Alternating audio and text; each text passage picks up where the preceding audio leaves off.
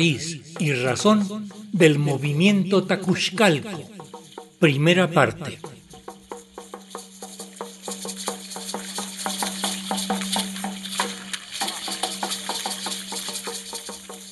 Una comisión de miembros del movimiento Tacuxcalco de El Salvador se encuentra en nuestro país.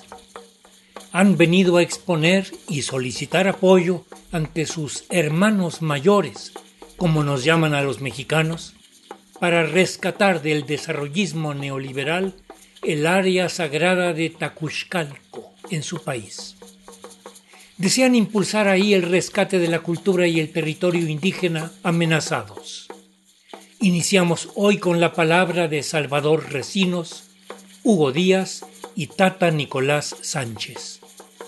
En esa región se conserva el náhuatl pipil, una variante del náhuatl que acá conocemos y es la lengua que escucharemos en los cantos con que hemos acompañado su palabra. Comenzamos.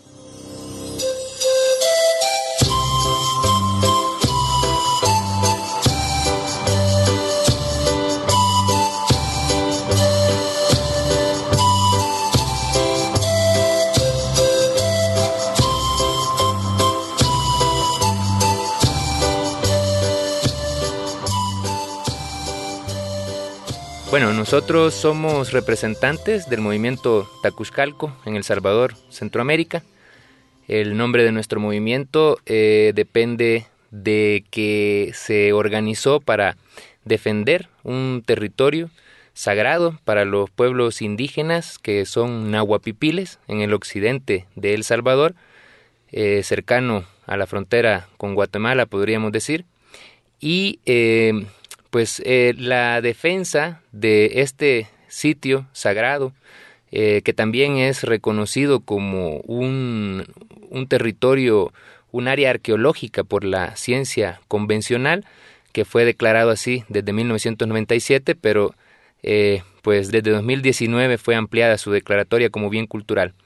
La defensa de este sitio para nosotros es importantísimo como un elemento que ayuda a superar la crisis identitaria y la crisis ecológica que vivimos en un país eh, como lo es El Salvador, que sabemos que es el país más pequeño de toda América Latina, pero también es el país más deforestado, el país eh, cuyo eh, territorio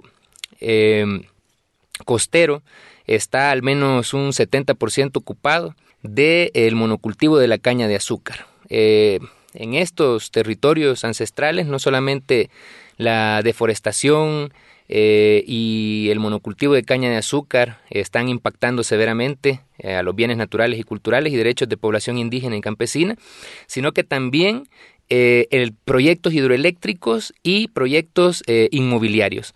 la defensa de nuestro territorio sagrado Tacuzcalco la hemos estado haciendo en realidad desde hace 500 años, desde la invasión castellana tlaxcalteca que tuvo lugar eh, en, lo que ahora conocemos como El Salvador, pero en la época moderna, eh, reciente, desde el 2017, estamos luchando en contra de la industria inmobiliaria y la industria de caña de azúcar. Es por eso que como ciudadanos en un movimiento plural, en un movimiento de defensa del territorio, eh, hemos configurado este movimiento que es el movimiento Tacuzcalco y estamos acercándonos a la institucionalidad mexicana a través de una gira que tenemos ya una semana de estar aquí con ustedes en la Ciudad de México.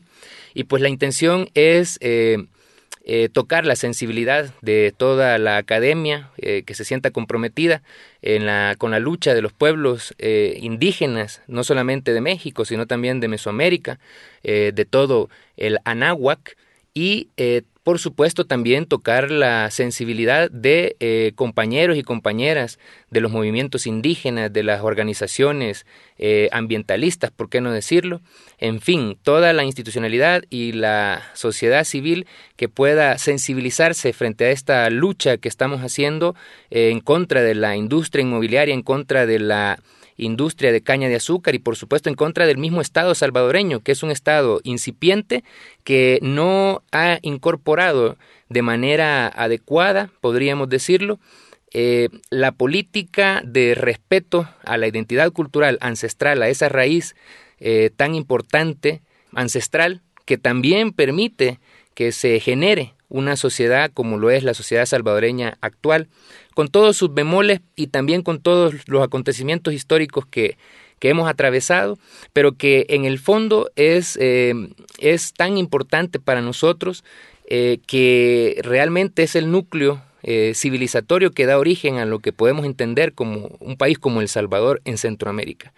Es por eso que nuestra lucha es para intentar transformar 350 hectáreas que corresponden a estos territorios que son declarados como bien cultural, transformarlos en un parque ecológico cultural y es por eso que nos estamos acercando a la institucionalidad mexicana, porque queremos ir generando también a nivel internacional sensibilidad con instituciones especializadas y con, ¿por qué no decirlo?, con compañeros y compañeras para que podamos eh, hermanarnos en, en estas luchas que son realmente las mismas luchas que se están haciendo ¿no? en todo México, la lucha por la identidad cultural, la lucha por nuestra memoria histórica y también por nuestros territorios con sus bienes naturales y culturales.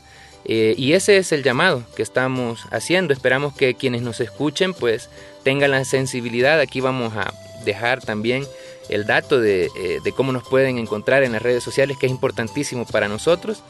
Y pues agradecerles la atención y el espacio.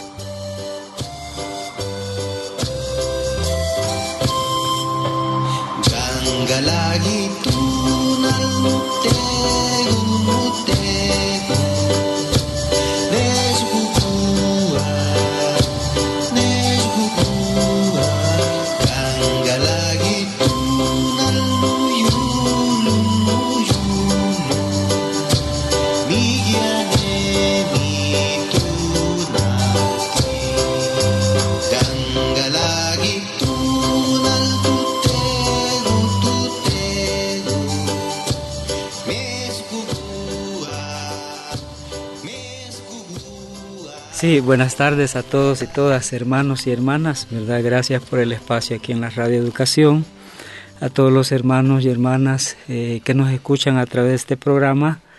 Eh, yo vengo de Nahuizalco, que es un pueblito eh, del departamento de Sonsonate al occidente de El Salvador, un pueblito que su mismo nombre tiene una raíz indígena, Nahuizalco, Nahui 4 y y Izalco y, este se puede interpretar como parte del territorio de los Izalco, ¿verdad? Eh, yo creo de que eh, nosotros compartimos una misma historia, ¿verdad? Podríamos decir que compartimos una misma cultura, ¿verdad? Este, eh, la misma historia de invasión que, que ustedes aquí en México han, han sufrido, lo hemos sufrido nosotros, ¿verdad?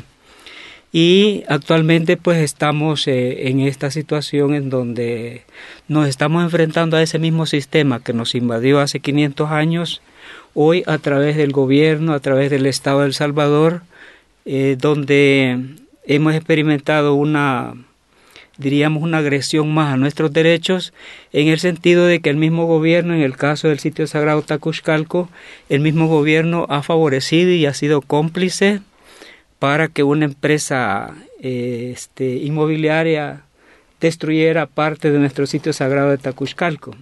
Entonces eso nos ha traído también aquí a estas tierras, ¿verdad?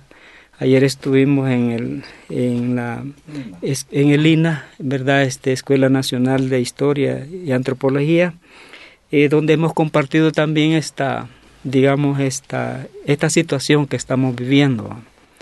Entonces creo de que estamos en un mismo contexto, diríamos, ¿verdad?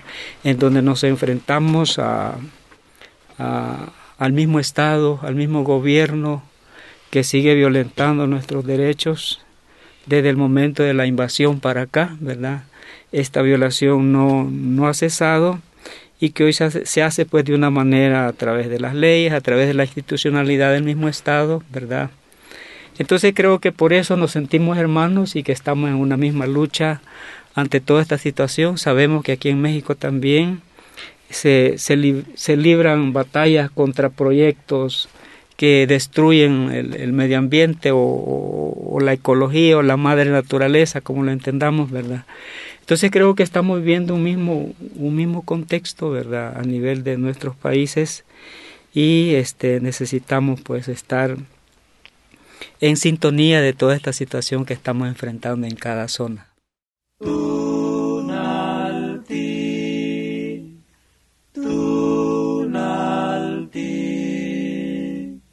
Kankalawitura no teko tu teko Neskukua, neskukua Kankalawitura no yulu, no yulu Tikyane mi tunalti Kankalawitura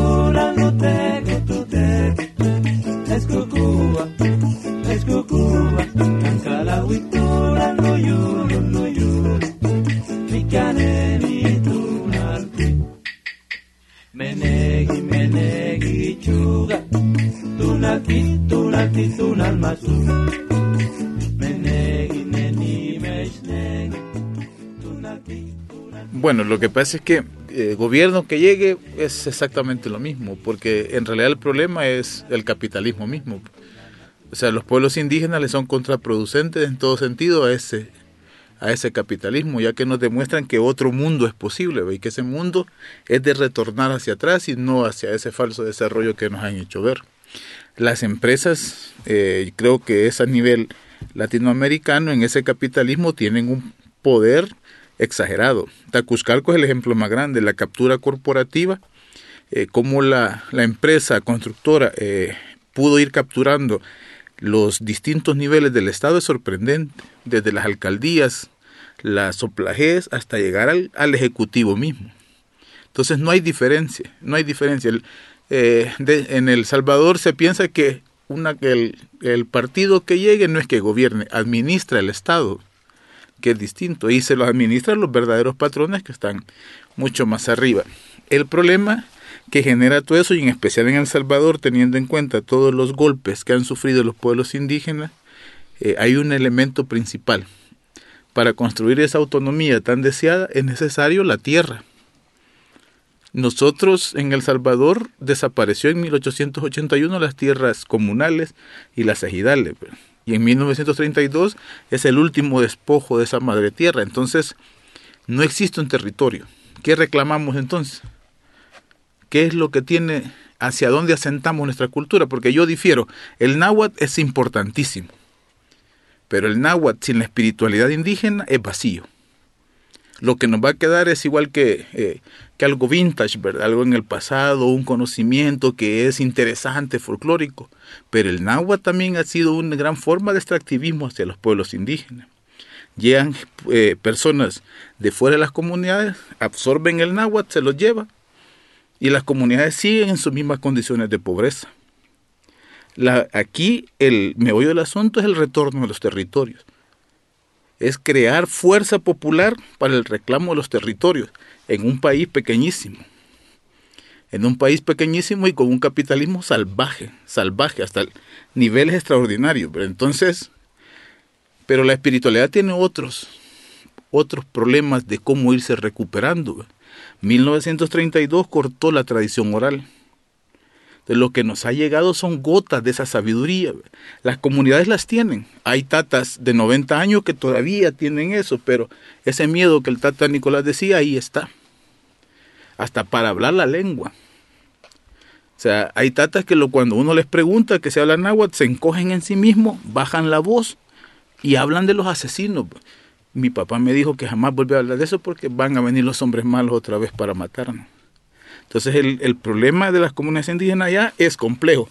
Eso sí, eh, a pesar que necesitamos un acompañamiento, yo creo que es de ver hacia adentro de las comunidades y no hacia afuera, porque la sabiduría todavía está en las comunidades. Aún tenemos esos vínculos que si nos pusiéramos a platicar horas, viéramos qué tan, qué tan unidos estamos con México. Tenemos cosas, pero por ejemplo, si aquí es el tonali, allá es el tunal, si aquí los no, las, las toponimias y todo eso, aclarando, el, el náhuatl del Salvador es una variante del náhuatl, que también se habla en otras partes de México, como el sur de Guerrero y Puebla. Nosotros no, no hablamos con TL, por ejemplo. El ejemplo más fácil es Mepsti y Mepstli, luna. Para, entonces tenemos ciertas diferencias. Entonces, La lengua es importantísima, pero sin, las, sin, las, sin los etnoconocimientos y sin la cosmovisión que guíe en ese proceso de revitalización, estamos recreando las mismas formas extractivistas, porque no les estamos dando el vehículo donde materializar esa cosmovisión que es el territorio.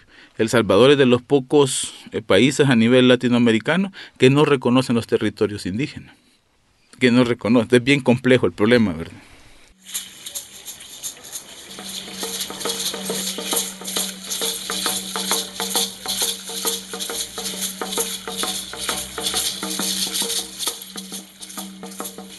Hemos escuchado hoy la voz de algunos miembros de la comisión del movimiento Tacuxcalco que se encuentra en nuestro país para exponer la problemática que enfrentan para defender la cultura y el territorio del pueblo originario salvadoreño de los náhuatl pipiles. En la asistencia de producción, Analía Herrera Gobea. Agradecemos los buenos oficios de Jaime Quintana Guerrero para podernos enlazar con nuestros invitados de hoy y del siguiente programa en el cual continuaremos abordando el tema. Raíz y Razón, una serie a cargo de un servidor, Ricardo Montejano del Valle.